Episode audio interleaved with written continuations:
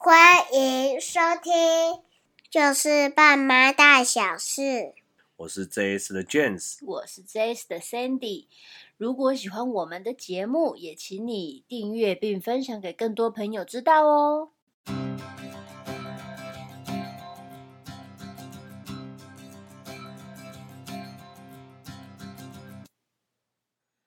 好，今天我们要讲的题目是。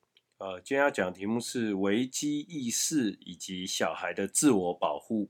嗯，我觉得这个非常重要，因为小朋友还不知道要分辨是非的时候，其实爸妈要去教导他一些正确的观念。嗯，那我们要讲一下说，为什么我们今天会选择这个题目？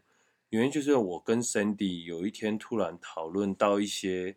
小孩子的危机意识以及自我保护的一些我们两个的策略，嗯，那后来发现我们两个教育策略其实在一些地方，对，是不同，而且完全不同哦。对，那我们等一下在我们的节目中，我们再来，嗯，我们其实我们今天这个节目跟以往比较不一样，是说，嗯，我们并没有列主题，而是说我们两个是借由一些讨论，借由一些状况剧。对，就是我们没有事先沟通过，我们就是想说我们录久一点，然后把这些我们讨论的结果把它卡起来。嗯，对。好，那我就先进入我们第一个状况。第一个，我觉得小孩的危机上自我保护的很常遇到的问题，就是说公园里的状况。嗯哼。公园里的陌生人的状况。公园里其实因为公园遇到的陌生人很多啊，你看隔壁的。隔壁的阿伯阿阿伯阿妈阿公阿妈带小朋友去玩，或者是说，只是他会接触到不一样的，会很多是陌生人的啦。嗯，那我稍微讲一下，说我们大概看过的几种情形，从比较 OK 的到比较不 OK 的。嗯嗯。哦，最最一般的就是找你的小孩聊天。嗯。接着比较不 OK 的就是。去会可能无意间去碰触到你的小朋友，就摸摸你小朋友的头啊，或者摸摸你小朋友的手，嗯，或是捏脸啊，说哦，这个跟那叫狗追啊呢，这很常会遇到吧？那阿妈很常就啊，这个狗追啊，然后就捏人家脸。对，然后接下来还有就是所谓会叫你小孩来拍照，哦，那叫狗追，我拍一张照片。嗯哼。那最夸张的应该就是会是给小礼物，或是给小糖果。嗯，这是。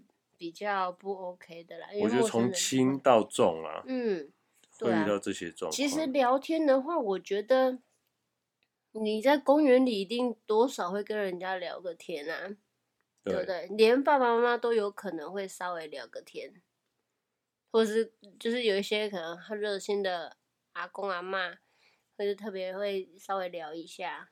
嗯，所以你觉得这四个哪一个你觉得 OK？哪哪就是你容忍度到哪里？我容忍度，嗯，我容忍度可能就到聊天吧。摸小孩，我觉得没有办法。嗯，对我来讲，其实我觉得这四个都不行。真的哦？其实聊天真的很难拿捏。没有没有没有没有，像我的看法，我先讲我的看法。我觉得所谓的聊天也不行，是我会教我的小孩看到人打招呼，嗯，打完招呼你就去玩你的，嗯哼。我觉得多余的聊天其实不重要，因为他是陌生人，他明明是你的亲戚。嗯哼。对，所以我觉得对陌生人来讲，就是你保持距离，然后有一个问候，接下来你就去玩你的。嗯。你没有必要跟人家聊天啊，为什么你要跟人家聊天？是没错了，可是我觉得聊天有时候是不要把家里面的一些。秘密讲出去，比如说家里住哪里呀、啊，家里有谁呀、啊，有弟弟妹妹啊，或者是说爸爸妈妈的联络方式啊，那种就比较不适合去说给你不认识的人听的。对，所以我我为什么我会说，我觉得这四个都不行的原因，是因为如果小孩还太小，嗯，那你根本没跟他，你根本没办法跟他聊什么，他。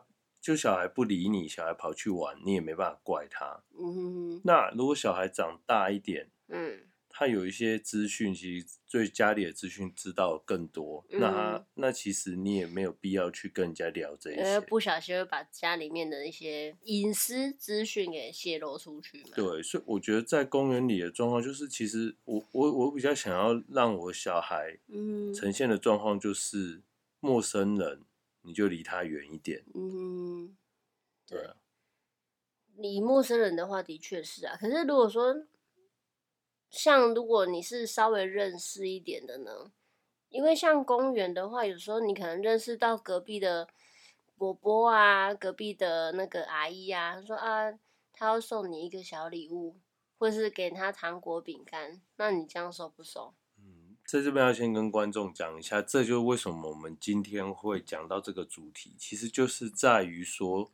要不要要不要收礼物的这一点，我跟 Cindy 有不一样的看法。Cindy，你先讲你的。嗯，我觉得以认识的人的话，如果说大人在旁边的话，我就觉得说可能收一下没关系，因为基于礼貌。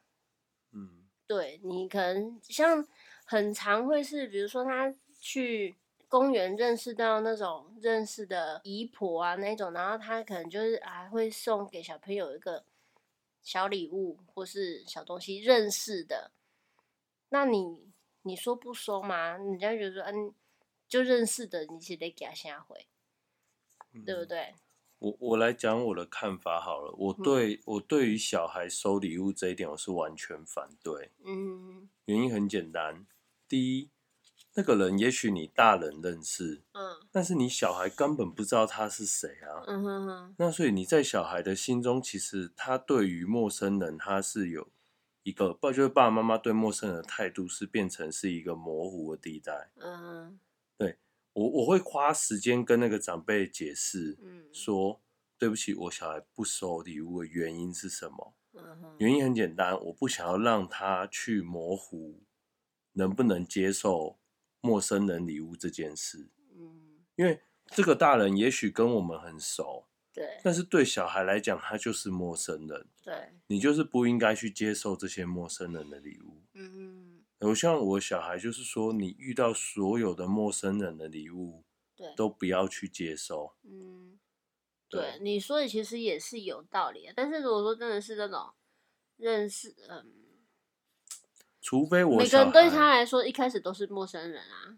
欸、对，但是我的意思是说，除非这个我的小孩跟这一个，好，我举举例来讲，就是例如说是就是邻居的的阿姨，然后邻居阿姨可能我们跟他们已经可能从小到大十几年，嗯，那这时候他要送礼物，也许我会在我的监督下，我还是对，就是在爸妈的对，而且前提是说我的小孩已经不把他定义成陌生人。嗯，已经熟悉了。对，那你说好，我们很熟的朋友，嗯，那对小孩来讲，他是个陌生人啊。嗯，因为他不认识。至少说，我要我的小朋友说，在遇到陌生人的礼物这一块，嗯哼，他是不会去接受。嗯，对，只要他定义他是陌生人，他就不会去接受他的礼物。嗯，我是觉得这的确是有道理啊，因为。如果说万一让小朋友就是模糊了，啊，我到底该不该收的时候，那就怕那个万一那一次的不该收，啊，然后造成一些遗憾，这样反而其实是不好的。对，所以宁可多花一些时间去跟人家解释说为什么不收礼物的原因。对，我觉得你要跟那个人解释说，嗯，像我其实我我在这种事情上我已经发生两次了啊，对，已经两次了，但。我先讲一下，因为我我们的长辈其实是有在庙里，嗯哼，对，有在庙里工作。嗯、那呃，我家的小孩对这种姨婆最热心的啊。对，那我就有跟他讲，就是说，嗯、因为有我我们家小孩其实是认识一两个阿、嗯、阿妈，对对，但是其他的人他并不认识。嗯哼，所以当其他人要送他小礼物、小糖果的时候，我都会跟他讲，不好意思，因为小孩不认识你。嗯，那我们不想要模糊掉小孩对陌生人收礼物这件事。嗯，通常人家都会接受。嗯，而且你讲说你不要有迟疑，你是要很坚决跟他讲，跟他讲说，我不是不接受你的礼物，是我不想要模糊小孩对这件事的定义。但就就变成说，造成姨婆这样会不好意思。是也还好啦，他们你跟他讲完以后，其实你把这个观念跟他讲，他反而能够。很多人会开始回去想说，到底他要怎么样教他的小孩？嗯，这的确是哎，因为这样他就能够很清楚说，哦，只要是陌生人的，只要我不认识的，或是我不熟悉的，就一定不能收。对，而且这个定义是小孩子哦，他自己的定义哦，并不是我们大人觉得他。嗯、例如说，这个是我从小到大一起的朋友，但是对小孩来讲，他还是陌生人啊。嗯嗯嗯嗯，对。对，但是小朋友会会吃啊，对，我觉得应该是要这样子做。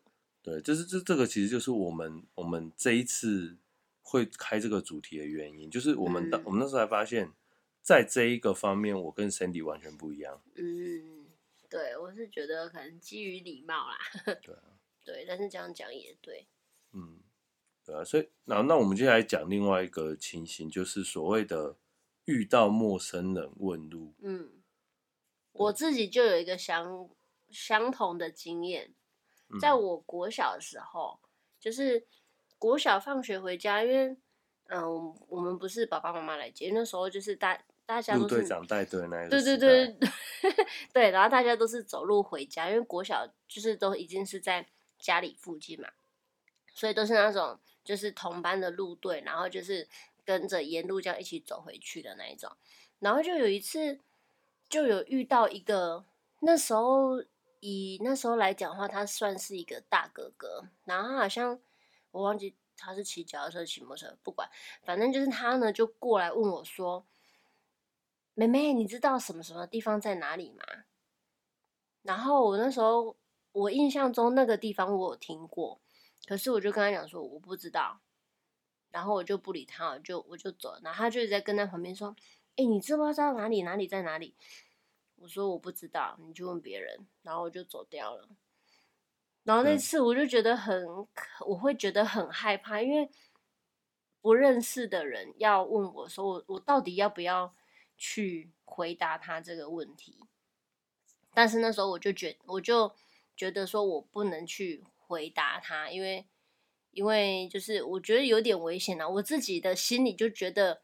会很害怕，所以我就没有再跟他讲说啊，他应该往哪边走，我就没有再跟他讲。嗯，但是我我觉得这个事情是从以前到现在，只要你有小孩，只要你还是个小孩，嗯，就会有人想要，呃，不一定是要，不一定，不一定是要把你拐去干嘛。但是像我小时候的经验是说，嗯，我跟我哥去那个时候，呃，高雄那边还有一个百货叫尖美。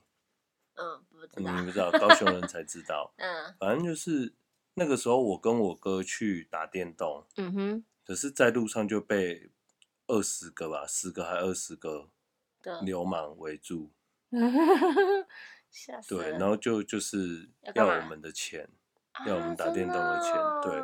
那我们，我后来，我跟我哥，其实我们跟我爸讲以后，然后我们那时候有有出了一个结论啊，就是说。嗯因为那时候我哥穿的鞋子很好哦，他刚买了一双，我也忘了那时候是 Jordan 吗还是什么，反正我对鞋子没研究。反正那种鞋子就是你穿在路上，你就知道你是很有钱的。对对对，是有钱人，就是有可以可以。其实我哥不不买鞋子，但他那一次就是可能攒的比较久，然后就买了一双比较好的。嗯哼，所以我觉得在小孩子的教导上，以这个方面。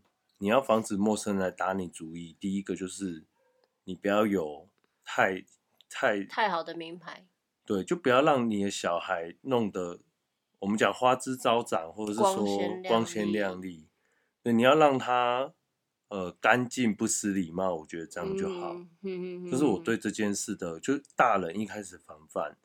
那、嗯、除此之外，我觉得你要跟你的小孩讲。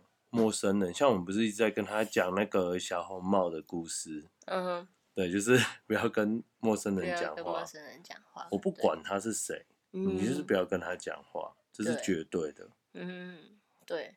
而且我觉得啊，就是要跟小孩子讲说，你如果路上有一个大人在问你路的话，你要先想一件事情，你小朋友知道的路不会比大人多，所以大人如果不知道路，他会去找大人，他不会去找小孩。对不对？你 Google 啊，我觉得我们家小孩应该会跟他讲说：“你 Google 啊。”因为爸爸很常讲这句话，就是大人绝对不会请小孩去帮忙找路，这样子一定是有问题。因为你大人不知道路，你一定会是找大人啊，你怎么会去找小孩嘞？这就是一个很大的疑问。然后就是说，如果说啊，你如果说是。我我觉得这是那种常常要跟小孩子有一些情境剧的一些就是问答，就是你平常在无意间你就这样子跟他讲、跟他聊、跟他聊，变成说这是他的一些潜意识，对，变成他的一个潜意识的一个一个一一个行为。而且像如果说他发现可能有人跟着他，或是一直有人，比如说有一个一直在问路的人。一直在跟着他，一直在跟着他，你就叫他去走到人多的地方，或者是走进去商店。任何，因为现在商店随时每一个角落都有啊，你 Seven 啊，然后什么全家，每一个商店都会有。你就叫他走到人多的地方去寻求协助，不要走越走越偏僻。你越走越偏僻，反而是对坏人会是更好下手的一个时机。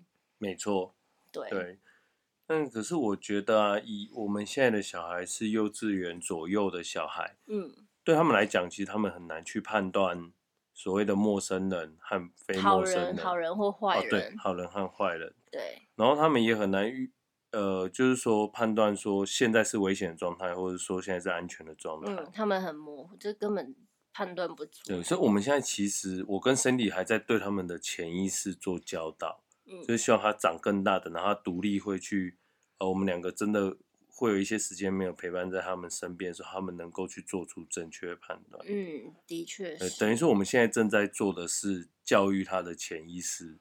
对。实际上他这些目前他都还是在我们的保护伞下，不太可能说自己一个人出去，嗯、或者说自己一个人遇到陌生人问路。可是哦，我们家的老大他是属于那种个性很外向、很活泼的。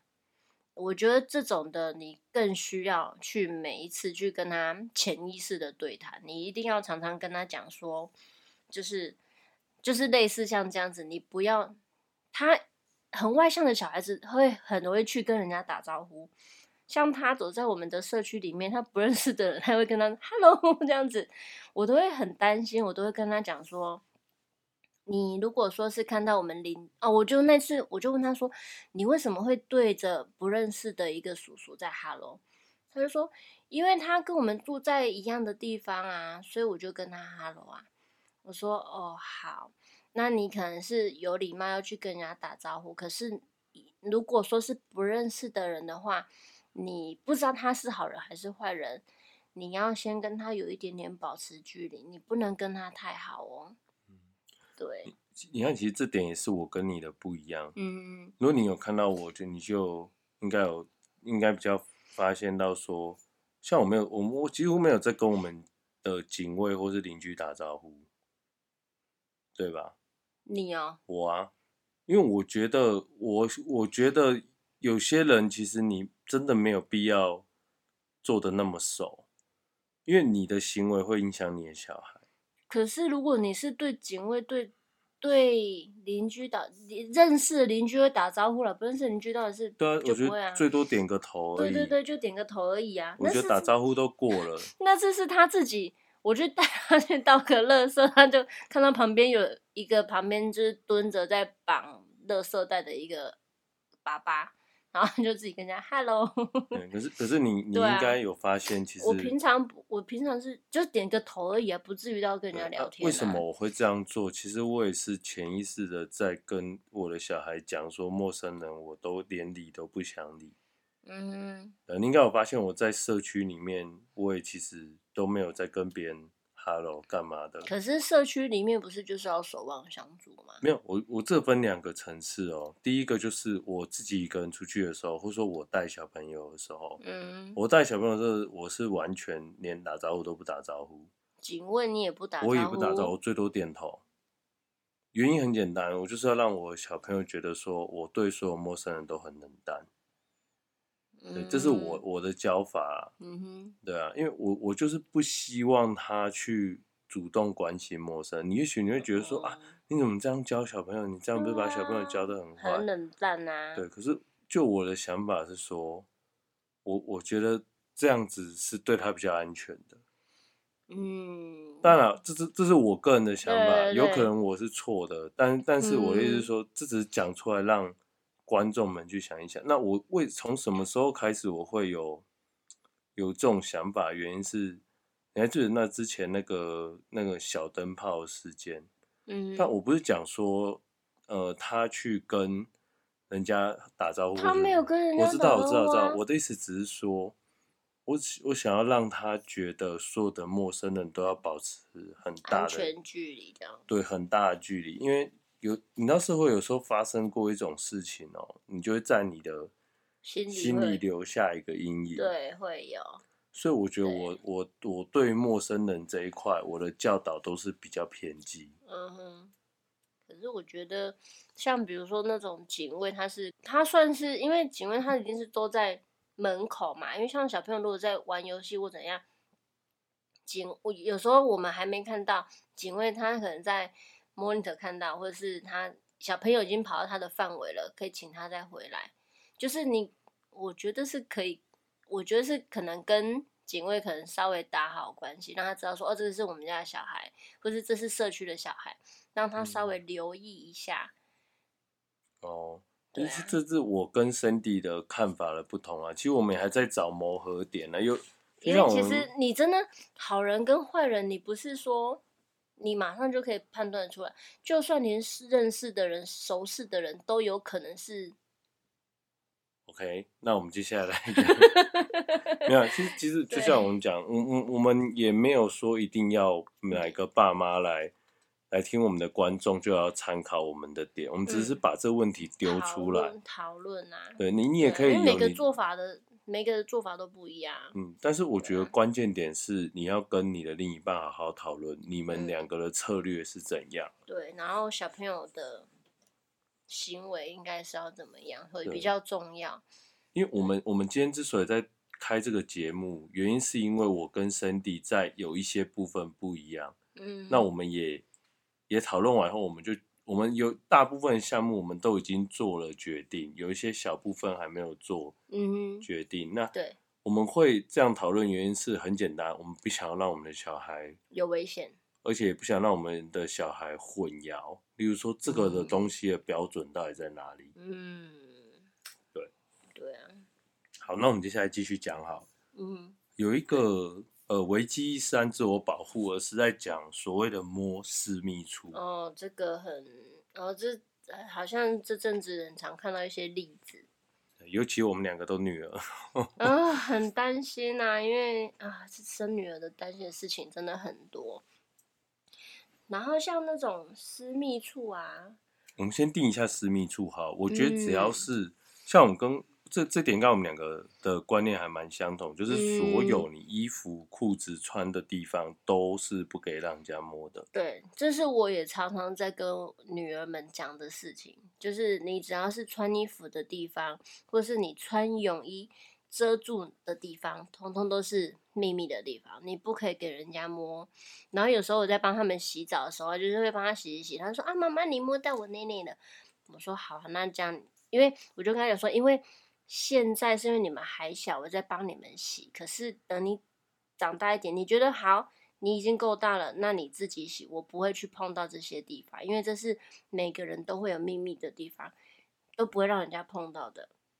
然后就是会教导他说，这是除了你自己以外都不可以给人家碰到的地方。然后他们就很可爱，他们就会说：“那妈妈可以碰，因为妈妈要帮我洗澡。”我说你可以长大的时候，你可以自己去洗澡。所以呢，你要跟他讲说你的他们的秘密的地方，或是他们的界限应该在哪里。你可以跟他们跟小朋友去讨论，为什么不能去摸那些地方。对，对啊。其实我觉得这算是对身体的一个保护。对，就是一最最基本的保护。从以前到现在，其实还很就是。一直不断的发生这一种就是性侵，但台湾相对安全，但是不能完全这样讲。对，台湾相对安全，而且台湾的所谓的那个监视器，哦，大大部分都蛮多的。嗯，但是我觉得还是要让小朋友有一些危机意识在啦，所以就是要跟他，就是从小就是可能要常常跟他聊天啦，而且我觉得。你要跟小孩子要保有良好的关系，良好的沟通关系。你会愿意听他讲，不要说可能他在跟你转述一些事情的时候，你就跟他讲说好了，不要再讲了，我不要听。他说哦，你很吵，你嘴巴闭起来。我觉得这是不对的。我觉得应该是要让小朋友是可以很愿意去跟你分享他的每一件事情。我这边的话，其实我要讲一个，就是我在 PTT 上面看到的一个故事啊。嗯哼，其实这个故事还蛮可怜，就是有一个小女生，应该说她在回应别人强暴的文章里面，她在讲到她自己的经验。她的自己的经验是说，她小时候有一次在帮家里看门的时候，然后有一个大哥哥就是进来，然后。他就跟他讲说，他是他妈妈请来的医生，要帮他去检查身体。啊，如果不听妈妈的话的话，他妈妈会生气。嗯，然后其实，因为他小时候就是在那个非常严厉的管教，式的管教，对不对？对，所以他可能对妈妈跟爸爸这方面，对他这方面就是教导很严格。嗯，可能会打他干嘛的，就觉得不听爸爸妈妈的话的话就是不好。对，所以。当他听到人家讲说你不听话的话，他妈妈可能就要打他或怎样恐吓他的时候，他就被带去强暴。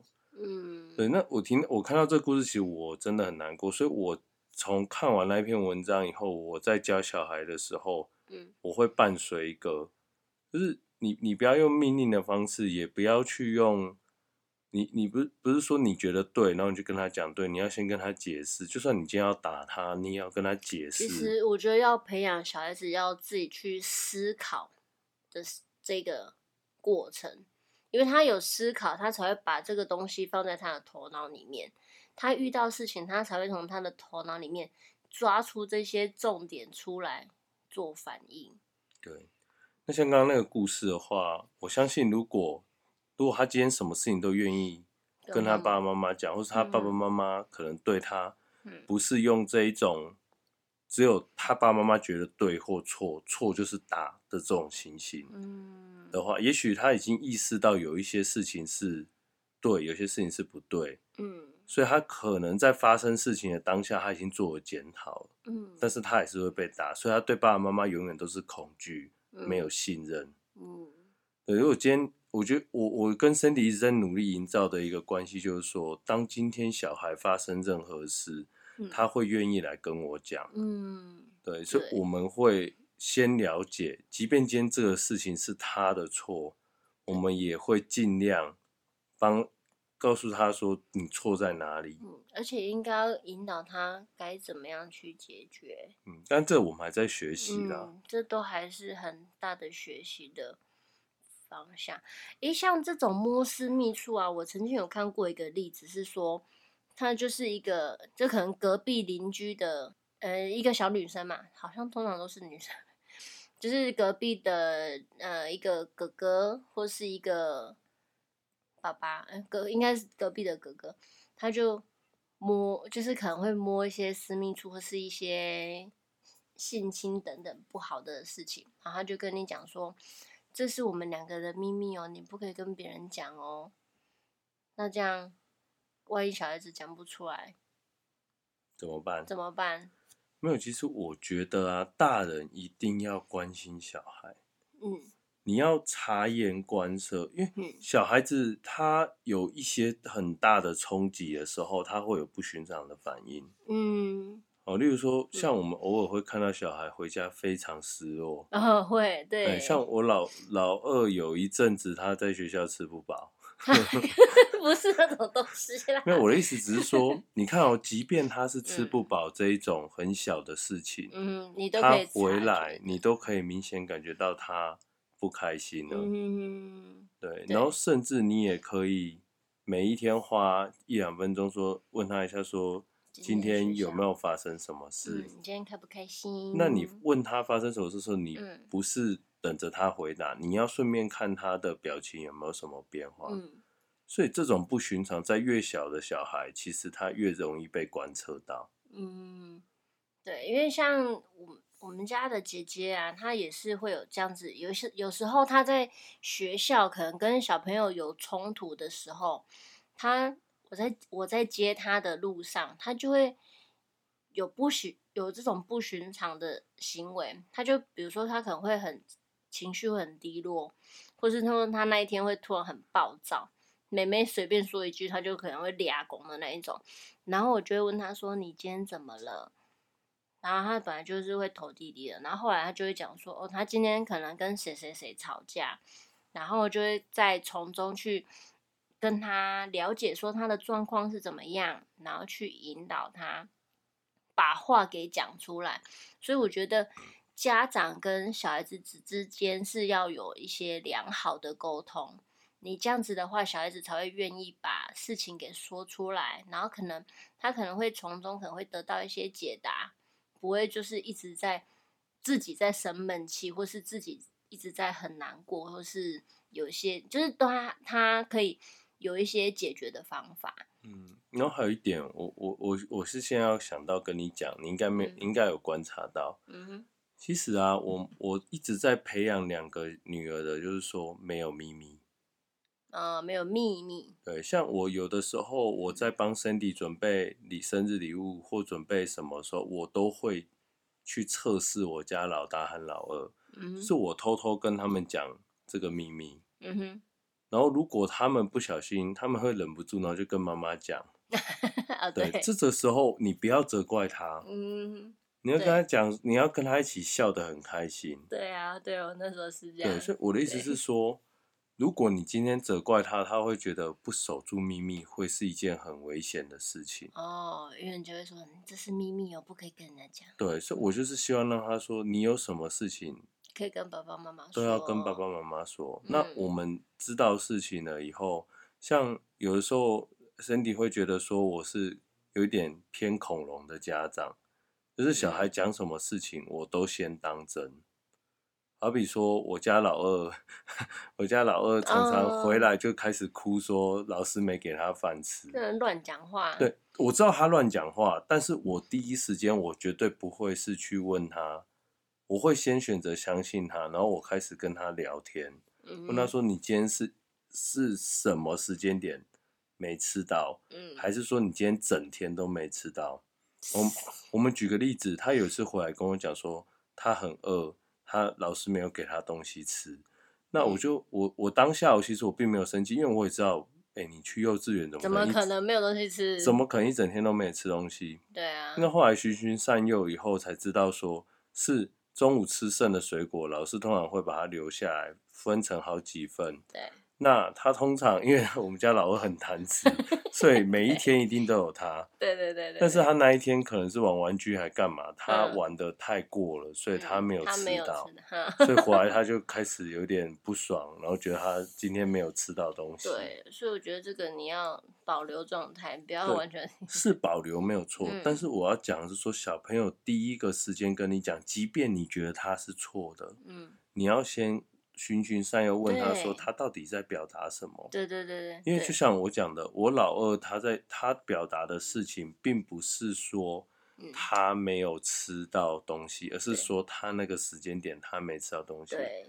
可是可能因为他的表达方式，所以让你去误解。所以要帮他厘清一下。要帮他厘清，你你不要一开始就。就直接干掉他说：“哦，你在说谎，你怎么可能？我交那么多钱去幼稚园，你们没叫我个林园长出来？”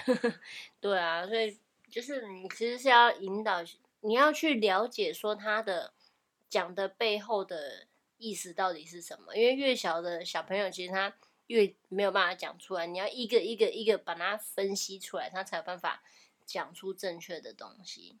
对，所以是要其实是要跟小朋友有一些良好的沟通。然后最后一个呢，我们呢想到的一些危机意识呢，是走失的时候怎么办？嗯，其实走失，我们一开始我跟 Cindy 都有在训练他，就是你偶尔在开只要长程一点的路，嗯、我们就会问他几个电话号码，但就是我，然后 Cindy，嗯，还有阿公阿妈的的手机。其实基本的就是爸爸妈妈的手机啦。嗯，对，因为有时候小朋友可能没有记那么多，但是如果可以记那么多，可以训练他的话，他可以多记一些号码。像我我我朋友的儿子还可以把所有他认识亲戚的车牌号码都背下来。对，我只是讲说，你让你的小孩至少，假设他今天真的被警察捡走了，他至少还可以有电话号码联络到父母。嗯，对，这是一个很很需要去。给他的一个资讯，因为这很重要。然后像如果说小朋友走失的话怎么办？这时候我想到一点，你不可以恐吓他说，你不乖，我要带你去找警察。哦，对，我就很我很讨厌看听到家长讲，对，哎、不可以，不是讨厌，你不可以这样跟他讲，因为他以后如果看到警察，他会害怕。怕对，你不要让他害怕警察。对，你要跟他讲说，其实他警察本来就是。保护好人，在抓坏人的、啊。像像我们之前，我们我们我我其实我一直在从，就是在我小孩的心中塑造警察是一个很好的形象。嗯，像我们之前不是有去那个面交螳螂。然后我把螳螂卖给别人，然后我就把那个他们带去的时候，我就直接带到警，那因为卖给一个警察，带去警察的那一栋楼里面。对对，然后就让他们觉得说，哦，去警察局是很不得了的事情，嗯，而不是很可怕的事情。嗯其实他们一开始是在讲说，爸爸被警 察抓走了怎么办？然后我们就跟他讲说，没有，其实警察是好人，爸爸只是把螳螂拿去给警察这样而已。对，然后他们就开始，因为我觉得你要让他不会怕警察，而且觉得说什么事情该找警察。嗯，找警察一定是 OK 的，因为我们小孩应该是好人啊。除非他你今天是坏人，当然怕警察。对，所以真的，你千千万万不要跟他讲说你不乖，我要叫警察把你带走。嗯，因为你不能让他怕警察，因为警察一定是在保护好人的，一定是在保护小孩子的。所以如果说他万一不小心走失，这时候就是一样是情况，就是状况剧咯。如果说他万一走失了怎么办？刚刚讲说可能要去找警察，但是警察不是每一个角落都有啊。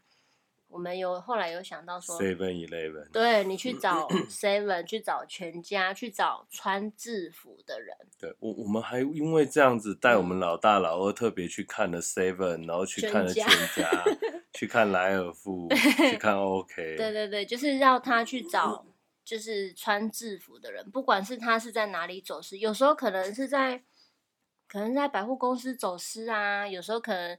呃，你们是有去参加活动走私的，你就是叫他要去找穿制服的人，这样子他才能够帮你广播，或者是帮你能够寻找到爸爸妈妈的。对，不可以随便说找一个人就说哦，我找不到我的爸爸妈妈。对，一定要去找穿制服的人。嗯，所以好，我们现在来做一个总结，因为时间也差不多。嗯，如果我们今天讨论的结果啊，就是针对于。呃，小孩的危机意识以及小孩的自我保护，嗯，我们来做一下总结。对，总结呢，就是呃，第一个，第一个，就是爸爸妈妈的手机一定要记得，如果万一像走失了，或是不小心不知道去哪里了，就是至少他可以联络到的人，你的人。好，嗯，那我我第二个总结的话，就是你要和小孩有很良好的沟通。要让小孩可以相信你，对，然后他相信你说，即便他今天的做的事情是错，只要他有跟爸爸妈妈讲，爸爸妈妈可以跟他好好的讲。对，其实好好的沟通是很重要的。嗯，对，像我们刚刚前面举的那例子，嗯、其实我相信爸爸妈妈也不是真的，呃，就是那么严厉，故意什么事情都要打骂他，但是因为他的所作所为，可能会真的造成遗憾。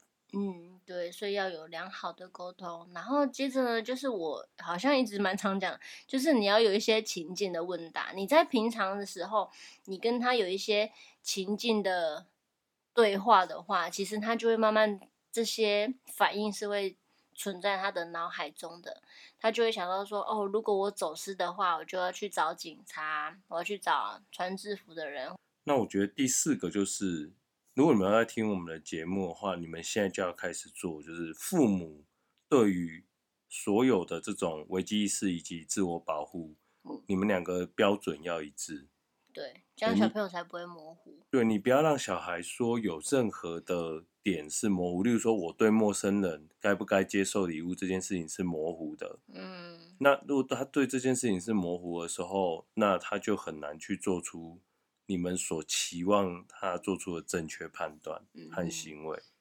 嗯，对，所以你现在和你的老婆就应该要开始讨论，在这些情境下，你们应该要有什么立场。嗯，所以，我们再次讲，就是说，以上讨论的东西都是我跟 Sandy 的想法，对，他并没有所谓对错，对，呃，很多事情其实是模棱两可的。你说今天会不会我接受小孩礼物，小孩就不见啊？接受陌生人礼物，小孩就被拐走？嗯，也不一定啊，可能大概只有一趴的几率吧。嗯，对，但是，但是我们换句话说，就是你跟你老婆就要开始讨论说，这些行为下。嗯，我包含说你住的地方也有差。你说今天住在善良风呃非常善良的花莲，嗯，跟你住在一些比较很烂的社区或是很危险的地方，嗯，对，或者说我呃，其实这个很难讲，因为你很难跟他定义说到底谁是好人，谁是坏人。那有时候可能。你们可能商量好一些对策，然后宁可让他远离危险，会是更安全的做法。嗯，好，那总结，有妈的孩子像个宝。那么，对于小孩危机意识以及自我保护教育的爸妈像什么？我先讲，我觉得以爸爸来讲，爸爸就像一锅滚水，因为我现在就在。我我只要每次听到这种 case，尤其是我两个女儿，嗯，我就有点像滚水，因为我很不爽，可是我又又又会一直想很多情境来保护教导我的女儿，嗯哼，所以我觉得在这种情形下，爸爸像一汤像一锅滚水，妈妈呢？好，我觉得呢，嗯，危机。呃，要教导小孩子危机意识的父母，其实呢，就像是一面镜子，因为你的所作所为呢，其实小朋友都会看在眼里，也许会模仿，然后也许呢，他就是会把你的行为给就是延续下去，模仿下去，对，复制下去。所以你就是像一面镜子，你会怎么做，也许你的小孩子就会怎么做，就是基本一定是以父母的。范例为基准嘛，所以你要把自己的、把自己的本身的那个本分给做好，这样小孩子才会就是照着做。好，那我们今天的节目就到此为止喽。对，好，谢谢收听喽。谢谢大家，拜拜。拜拜。